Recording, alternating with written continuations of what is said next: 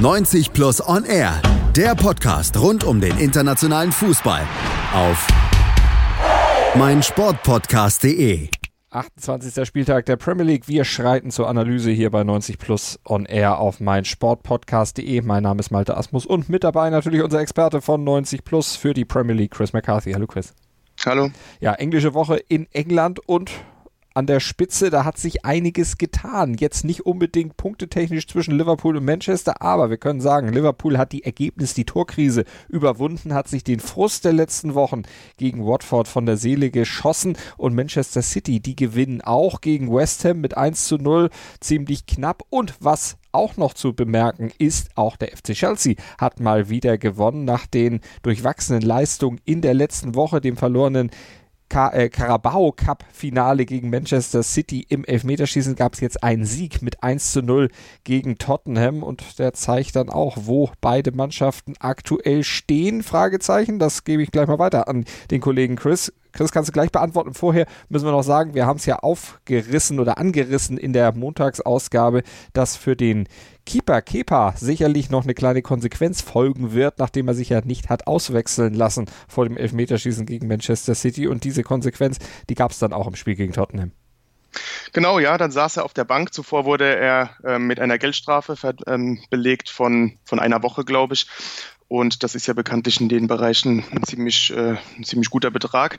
Und ja, gegen Tottenham saß er dann auch auf der Bank. Das kam jetzt nicht unbedingt überraschend, aber es wurde im Vorfeld nicht ähm, wirklich kommuniziert. Danach sagte Sari dann, dass äh, Kepa einen Fehler gemacht habe und das eben die Konsequenz sei. Und ich denke, ähm, auch wenn es medial natürlich sehr äh, intensiv thematisiert wurde, dürfte es dann mit diesem Spiel und auch mit der Geldstrafe äh, gewesen sein und dann sollte man auch über diese Sache nicht mehr groß äh, drüber diskutieren. Dann diskutieren wir auch lieber über das Spiel, über das Spiel, das dann Chelsea am Ende auch gewonnen hat mit 2 zu 0 gegen Tottenham, die Tore von Petro in der 57. und Kieran Trippier ja in der 85. Minute ein Eigentor war es, das dann auf 2 zu 0 für Chelsea erhöhte bei Tottenham. Da lief es nicht gut. Äh, Chelsea besser als in den letzten Wochen? Haben Sie gelernt jetzt aus den letzten Wochen und sich mehr wieder mit äh, Herrn Sarri angefreundet? Ja, auf jeden Fall. Und ähm, ich will davor auch noch betonen, dass Chelsea meiner Meinung nach auch im Carabao Cup Finale gegen City ein gutes Spiel gemacht hat. Und das wurde natürlich leider äh, erstens durch äh, dem Ausgang des Spiels natürlich überschattet durch das Elfmeterschießen, in dem City gewann und natürlich durch die Sache mit Kepa. Aber klammheimlich machte Chelsea da ein wirklich gutes Spiel und äh, dieser Trend setzte sich nun in der Liga gegen Tottenham auch fort. Ähm, Chelsea war deutlich konzentrierter, aktiver als Tottenham. Ähm, man merkte auch irgendwie, auch wenn es so ein bisschen Klischee ist, dass die Mannschaft für den Trainer spielt. Ähm, da war diese Leidenschaft und diese, ja, diese, diese Kampfbereitschaft zu erkennen. Und ähm, deswegen war Chelsea auch für mich ähm, auch über die 90 Minuten deutlich die bessere Mannschaft. War auch deutlich aktiver am Anfang. Tottenham wirkt ein bisschen behäbig. Sehr, ähm, setzt sich jetzt auch so ein bisschen das fort, was sich im Burnley-Spiel angedeutet hat, beziehungsweise was sich schon seit Wochen andeutet. Nur der Unterschied ist, Tottenham holte trotzdem die Siege, auch ähm, wenn man da nicht wirklich die besten Leistungen bot. Aber so, so allmählich hat man das Gefühl, dass die Ergebnisse sie ein bisschen einholen und äh, sich an den Leistungsstand anpassen von Krise will natürlich noch keiner sprechen. Es sind zwei Spiele, eins davon bei Chelsea, das kann passieren, gar keine Frage. Aber ähm, Tottenham scheint jetzt so ein bisschen an einem Punkt zu stehen, äh, wo man gespannt sein darf, ob man wieder zurück in die Spur findet. Den Boden zur Spitze zu den beiden Top-Teams vorne, City und Liverpool, haben sie auf jeden Fall größer werden lassen. Aber bleiben wir beim Spiel, gucken wir nochmal rein. Äh, die Blues sehr entschlossen, auch äh, im Gang nach vorne. Tottenham aber in der Defensive eigentlich ganz gut. Ja, in der, Totten, in der Defensive waren sie organisiert, haben ja auch gute Männer dort hinten, aber es lag auch ein bisschen daran, dass sich Chelsea äh, etwas schwer tat, Chancen zu kreieren. Und dann zur zweiten Halbzeit, man, man kann auch ruhig da betonen, dass es quasi gar keine Strafraumszenen in diesem Spiel gab. Also in der ersten Halbzeit gab es nur diesen Distanzschuss von Harry Winks an die Latte ähm, seitens der Gäste, aber einen tatsächlichen Schuss aufs Tor gab es nicht. Und ähm, dann in der zweiten Halbzeit ähm, merkte man auch, dass Sari da wirklich einen taktischen Kniff äh, vollzog. Und zwar ließ er defensiver spielen. Mhm. Und das hatte meines Erachtens den Hintergrund, dass er merkte, wie Tottenham auch schon letzte Woche sich sehr schwer tut, momentan Chancen zu erspielen. Ähm, man merkt, die Mannschaft ist ein bisschen müde, behäbig. Und so wollte man die Spurs so ein bisschen aus der Reserve locken. Und äh, das taten sie dann auch. Sie, sie rückten ein bisschen weiter vor und so ergaben sich dann auch für Chelsea die Räume. Und diese Räume wurden dann auch genutzt in der 57. mit dem Tor durch Petro. Wie kam das zustande? Ähm, war ein schön rausgespielter Angriff. Ähm, der Ball erreichte Aspilicueta auf dem rechten Flügel. Der legte dann gleich auf Pedro weiter und ähm, man muss auch da betonen, dass ähm, die Spurs-Defensive wirklich nicht gut aussah. Also Pedro wurde es da sehr leicht gemacht zuerst. Zunächst einmal äh, steht Ben Davis, der Linksverteidiger der Spurs, ziemlich falsch und ähm, dann geht Pedro gegen Alderweireld ins Dribbling und der sieht da auch ziemlich alt aus, muss man gestehen. Und die, die Fehlerkette setzt sich noch fort, denn meines Erachtens ist der Ball von Pedro auch womöglich an einem guten Tag äh, von Loris haltbar. Ähm, hier ging er dann durch die Beine des, des Franzosen. Und damit stand es 1 zu 0. Der erste richtige Torchance, dann äh, Schuss auch von Chelsea dann in diesem Spiel. Wenn wir weiter gucken, wie ging es dann weiter? Chelsea nahm das Spiel an, verdeutlichte im Grunde das, was du vorher schon gesagt hattest. Man spielte irgendwie für den Trainer auch. Ja, auf jeden Fall. Ähm, das merkte man bei der Zweikampfquote. Das merkte man aber auch, ähm, dass die Mannschaft sehr intensiv und hellwach wirkte. Ähm, Pedro, nicht nur wegen dem Tor, war dabei wirklich hervorzuheben. Der war vorne zu finden. Dann war er im Strafraum Gretchen zu finden. Also das habe ich von ihm auch selten gesehen, dass er da hinten so aktiv ist. Und das, das verkörperte so ein bisschen die Aura der Blues an diesem Tag, die wirklich alles taten, um dieses Spiel zu gewinnen. Sehr willensstark sich präsentierten und sehr kompakt verteidigen. Ja, ihnen wurde es aber auch ein bisschen einfach gemacht, weil Tottenham wirklich auch nach dem Rückstand überhaupt nichts offensiv auf die Kette bekam. Und auch statistisch lässt sich das untermauern, äh, schon fast historisch, die Torschussausbeute. Ja, erstes Mal seit 2013 kein einziger Torschuss und ähm, das ist natürlich für eine Mannschaft mit einem Harry Kane vorne drin beispielsweise oder auch ähm, einem Son Eriksen ist das natürlich äh, ein Armutszeugnis und äh, das hat sich Pochettino sicher ein bisschen anders vorgestellt. Und er hat sich sicher auch anders vorgestellt, als dass seine Mannschaft dann, wenn sie vorne schon nicht trifft, sich hinten eins reinlegt. Das 2 zu 0, ich sagte es schon, Eigentor durch Trippier. Ja, und auch das war so ein bisschen sinnbildlich äh, für die Leistung der Spurs. Ähm, Abstimmungsproblem zwischen Trippier und Loris. Ähm, Loris scheint zu denken, dass Trippier den Ball ähm, zu ihm zurückrollen lässt. Ähm, Im Hintergrund wird Trippier bereits schon unter, unter Druck gesetzt. Und dann entscheidet sich Trippier doch dazu, den Ball zurückzuspielen. Da war Loris dann aber schon so weit vorgerückt und so kullert der Ball ins eigene Tor. 2 zu 0 und das Spiel war gegessen. Das war durch und Chelsea hält damit Anschluss an die europäischen Plätze. 53 Punkte haben sie aktuell auf der Habenseite, haben auch noch ein Spiel weniger bestritten als Manchester United, die aktuell auf Platz 5 liegen mit 55 Punkten und an diesem Wochenspieltag mit 3 zu 1 bei Crystal Palace gewonnen haben. Äh, bei Tottenham, da heißt es jetzt aufpassen, denn es geht ja zum Derby, beziehungsweise es ist Derby-Zeit am Wochenende. Arsenal kommt. Richtig, ich will auch nicht äh, zu viel verraten aus der Prognose vom Matchday, aber ich denke, das wird ein sehr, sehr interessantes Spiel. Ähm, Arsenal präsentierte sich jetzt gegen Bournemouth wieder sehr stark. Auch die Leistung gegen Southampton war gut. Also da ist man auf jeden Fall wieder auf dem richtigen Weg, die, die Form der Hinrunde zu erreichen. Und Tottenham, wie eben angesprochen, ähm, da sieht es momentan gar nicht gut aus. Und sollten die Gunners dann tatsächlich auch im Derby gewinnen, dann würden die beiden nur noch einen Punkt separieren. Und ähm, das hätten wir vor wenigen Wochen auch niemals vermutet. Definitiv nicht. 90 Plus und Air Matchday, unsere andere Sendung im 90 Plus Kanal hier auf meinsportpodcast.de, hatte Chris eben schon erwähnt, findet ihr natürlich bei uns auf der Webseite auf meinsportpodcast.de oder bei 90 Plus selbstverständlich auch direkt auf der Webseite. Und wir gucken auf das, was an der Spitze abgegangen ist vor Tottenham, nämlich Schauen wir erstmal auf den FC Liverpool. Der hatte ja in den letzten Wochen die ein oder andere Ergebniskrise. Da gab es öfter mal ein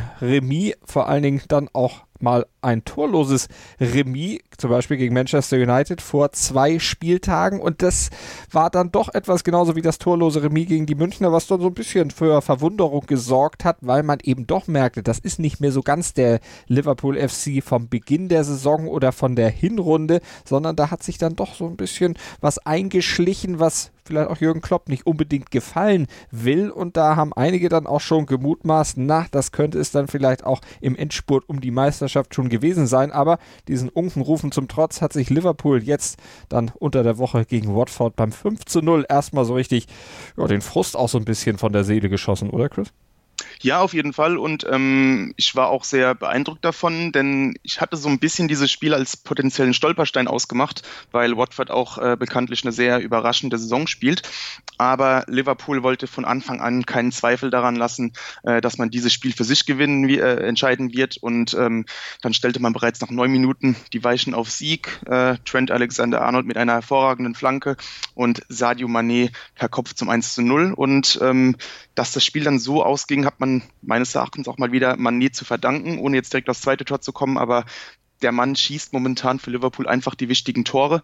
Und ähm, so war es natürlich dann auch passend, dass er ausgerechnet direkt den ersten Treffer erzielte. Dieses Tor war das sechste in den letzten sechs Spielen für Manet und er legte dann auch gleich noch nach, wenige Minuten später, das 2 zu 0. Sehr kuriose Situation.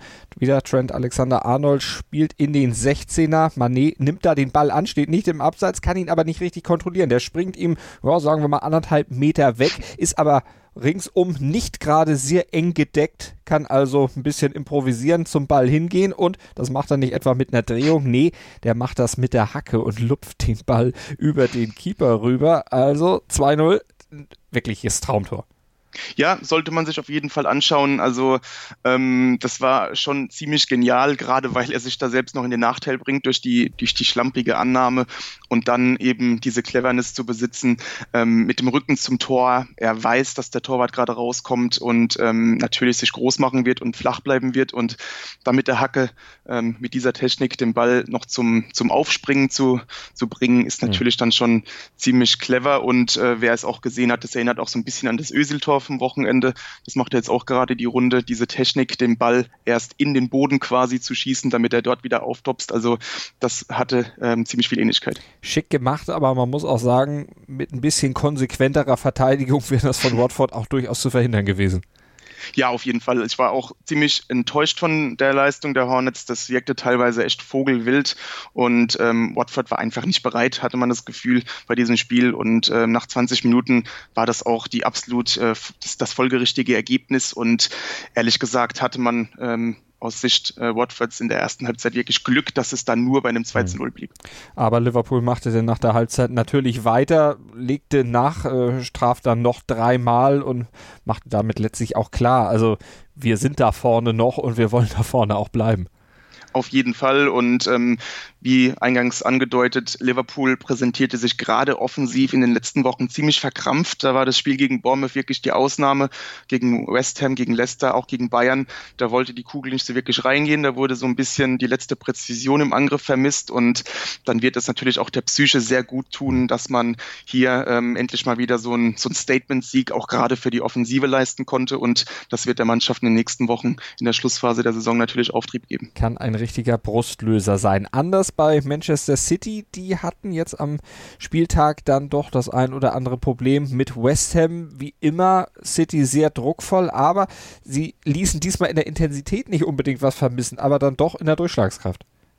Genau, ähm, vorne fehlte es so wirklich auch an, an der Präzision. Also City war natürlich die dominante Mannschaft, ähm, hatte natürlich auch den, die ganz großen ähm, Spielanteile und ähm, aber im letzten Drittel fehlte es dann einfach, ähm, sei es dann der letzte Pass, sei es der letzte Schuss, äh, sei es die falsche Entscheidung, nochmal auf den Ball zu treten und nochmal hinten rumzuspielen. Also ähm, offensiv hakte es gewaltig bei den Citizens und ähm, West Ham gleichzeitig muss man auch hier loben, denn äh, die Mannschaft verteidigte wirklich sehr konsequent und unaufgeregt. Man wirkte sehr reif mit seiner Leistung und ähm, das ist natürlich auch eine tolle Leistung äh, des Trainers, denn ich erinnere mich an den Anfang der Saison, da war gerade die Defensive natürlich das ganz große Problem der Hammers.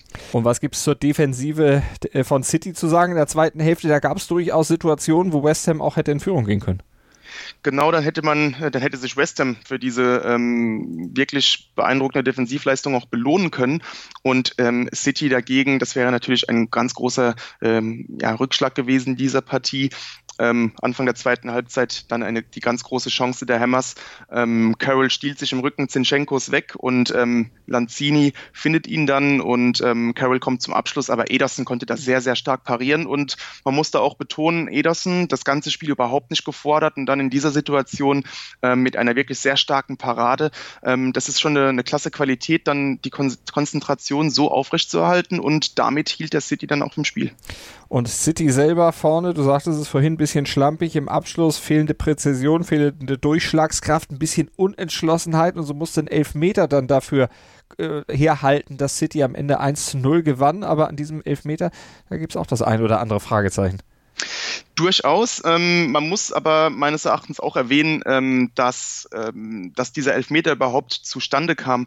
Das ist auch der, der Einwechslung Guardiolas zu verdanken, denn er brachte Bernardo Silva, der in dieser Saison ja wirklich in einer ähm, Top-Verfassung ist und ähm, Mares und Sané hatten da schwache Tage auf dem Flügel und ähm, Bernardo Silva zeigte dann direkt mit seiner ersten Aktion nach der Einwechslung, nur eine Minute später, ähm, was ihn momentan so auszeichnet, denn er hatte dann auch das Selbstbewusstsein und diese Entschlossenheit in den Strafraum zu ziehen, ähm, bringt dann den West Ham-Verteidiger auch in, in, die Bredouille, kann man so sagen. Und dann, klar, ähm, ein strittiger Elfmeter. Ich weiß nicht, ob es unbedingt zu einem Foul langt. Ähm, ja, man muss sie nicht geben. Ich denke, dass viele nicht geben würden. Kontakt war da, aber mhm. ob es dann wirklich zum Elfmeter langt, das muss dann wirklich jeder für sich selbst entscheiden. Es war jedenfalls in der Entstehung etwas glücklich. Und Aguero war es egal, ob berechtigt oder nicht, der haut das Ding eiskalt rein.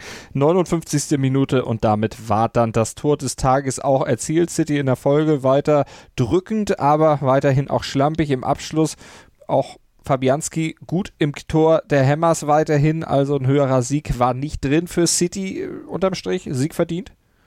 Auf jeden Fall verdient. Ähm, gleichzeitig wird Guardiola äh, die ein oder andere Sorgenfalte bekommen, denn man merkt es schon die ganze Saison. Immer wenn man denkt, dass City jetzt wirklich ähm, das Ruder rumgerissen hat, äh, kommt so ein kleiner Dämpfer. Das Spiel gegen Schalke beispielsweise, das hatte man so auch nicht auf dem Zettel. Mhm.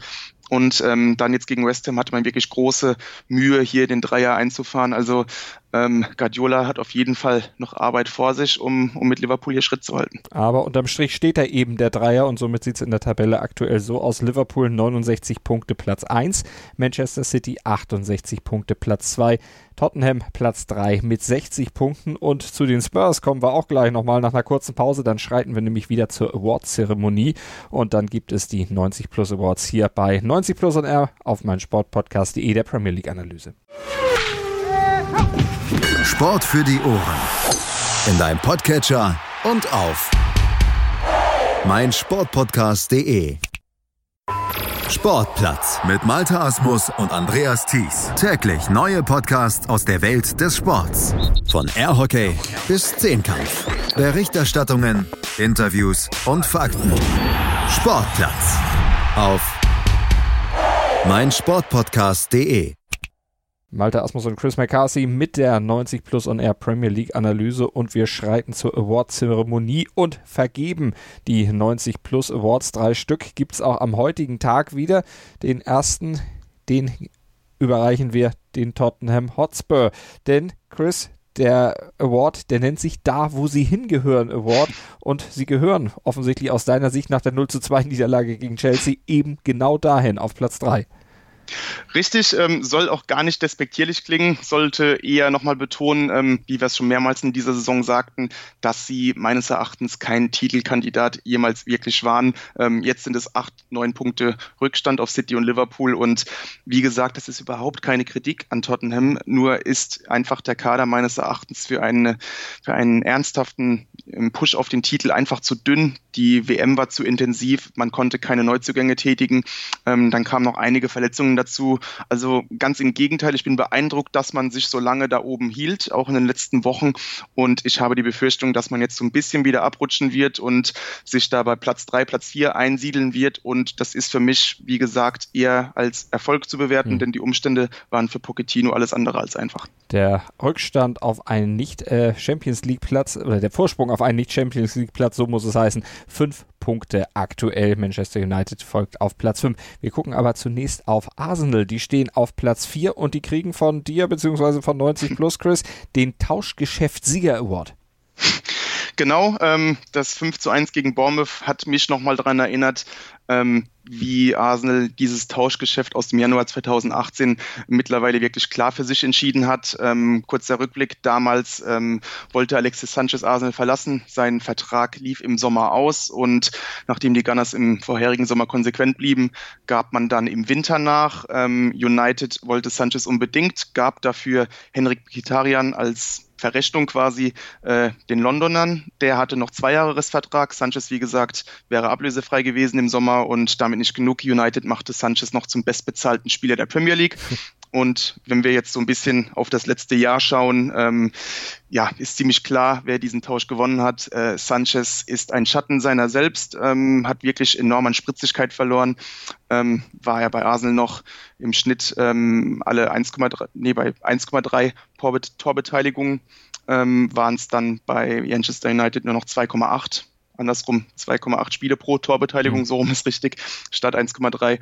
Und Mkhitaryan dagegen, ähm, nach eigenen Problemen, wird immer besser, avanciert langsam bei Arsenal zum Leistungsträger, gegen Bournemouth jetzt äh, ein Tor und zwei Vorlagen und damit bei zwei Spiele pro Torbeteiligung. Also lange Rede, kurzer Sinn. Äh, die Entwicklung Vegetarians zeigt in die richtige Richtung. Sanchez dagegen ist bei United ähm, wirklich zu einem sehr, sehr teuren Problem geworden, das man wahrscheinlich schon im Sommer am liebsten loswerden würde. Und loswerden wollte man ja eigentlich auch mal Mesut Özil, so klang es zumindest, aber der hat sich auch ganz gut wieder verkauft. Ja, sehr. Ähm, Sari, Sari sage ich schon, Emery lobt ihn ja auch ähm, beim letzten Spiel gegen Southampton. Das war schon auffällig und man merkte auch, dass Özil ein bisschen anders spielte als, ähm, als zuvor. Er mhm. war sehr laufstark, ähm, arbeitet auch sehr viel mit nach hinten, also genau das, was Emery verlangte. Und äh, gegen Bournemouth war er wieder mal Dreh- und Angelpunkt im Angriff, ähm, ließ seine tolle Technik aufblitzen bei seinem Tor, das hatten wir schon erwähnt. Dann noch die Vorlage auf Mikitarian. Also er erhebt momentan wirklich ja, starke Ansprüche für die Startelf gegen Tottenham am Samstag. Und ein Award haben wir noch, wenn ihr mitgezählt habt, dann gibt es nämlich auch den dritten hier und das ist der Endlich Award und der geht an Huddersfield. Der Kummerpatient zuckt noch. ja, sozusagen 94 Tage, insgesamt 14 Ligaspiele, musste Huddersfield jetzt auf einen Sieg warten. Gegen Wolverhampton zu, zu Hause war es dann endlich soweit. Ähm, es war wirklich eine schockierende Serie der Terriers zuvor. Also in dieser Zeit gab es noch, äh, hatte man insgesamt ein Torverhältnis von 7 zu 28 vorzuweisen. David Wagner verließ den Verein und man stellte sich auch langsam auf den Abstieg ein. Jetzt gab es dieses kleine Erfolgserlebnis in der Nachspielzeit, ähm, erzielte Monier den Siegtreffer gegen die Wolves und ja, man konnte wieder einen Sieg feiern. Es ist natürlich auch wichtig für Trainer Sievert, der den Neuanfang da auch anpacken soll, aber bei 13 Punkten Rückstand auf das rettende mhm. Ufer und ja wirklich einem sehr, sehr schwachen Kader ähm, wird man mit diesem Sieg sicherlich äh, jetzt nicht nochmal ähm, Hoffnungen auf den, auf den Klassenerhalt aufkommen lassen können. Dann gucken wir auf die weiteren Spiele, auf die weiteren Ergebnisse. Cardiff verliert gegen Everton 0-3. Huddersfield, wie gehört, 1 0 gegen die Wolverhampton Wanderers. Leicester schlägt Brighton 2 1. Newcastle schlägt Burnley mit 2 0. Auch Southampton gewinnt 2 0 gegen Fulham. Also da unten im Tabellenkeller hat sich für Southampton damit was getan. Die stehen wieder überm Strich in diesem 6-Punkte-Spiel. Und dann haben wir noch nicht erwähnt, nö, sonst haben wir alle Spiele erwähnt, alle Ergebnisse sind durchgesagt, also damit können wir die Akte 28. Spieltag erstmal schließen hier in der Premier League bei 90 Plus und R der Premier League Analyse, aber der nächste Spieltag steht ja schon wieder vor der Tür. Am Samstag, Sonntag geht es dann wieder rund und dann mit Spieltag 29 zu Werke und wir werden den natürlich auch wieder für euch analysieren hier bei uns auf meinsportpodcast.de. Chris, vielen Dank. Danke auch. 90 Plus On Air, der Podcast rund um den internationalen Fußball auf meinsportpodcast.de.